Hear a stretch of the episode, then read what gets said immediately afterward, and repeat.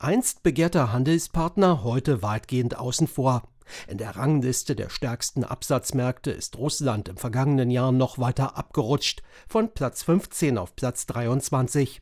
Die Exporte sackten um 45 Prozent ab auf nur noch knapp 15 Milliarden Euro.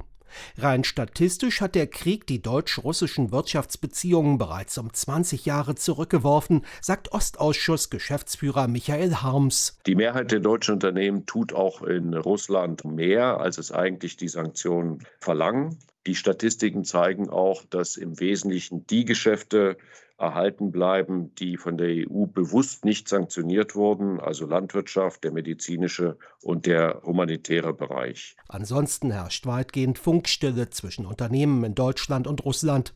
Die deutschen Exporteure haben Osteuropa deshalb aber längst nicht den Rücken gekehrt. Im Gegenteil konnten sie relativ schnell umsatteln auf andere Märkte. Die Gewichte im deutschen Osthandel verschieben sich.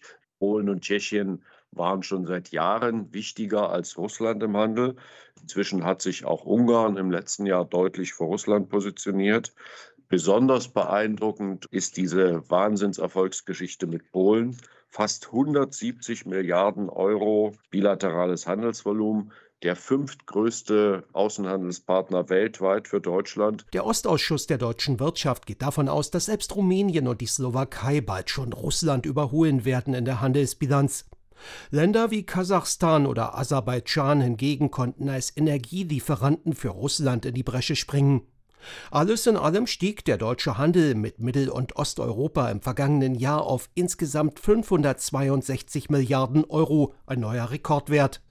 Eingebrochen sind auch die Geschäfte mit der Ukraine, allerdings deutlich weniger stark als die mit Russland und deutlich weniger stark als zu befürchten war. Der Krieg ist natürlich für die Ukraine wirtschaftlich eine Katastrophe.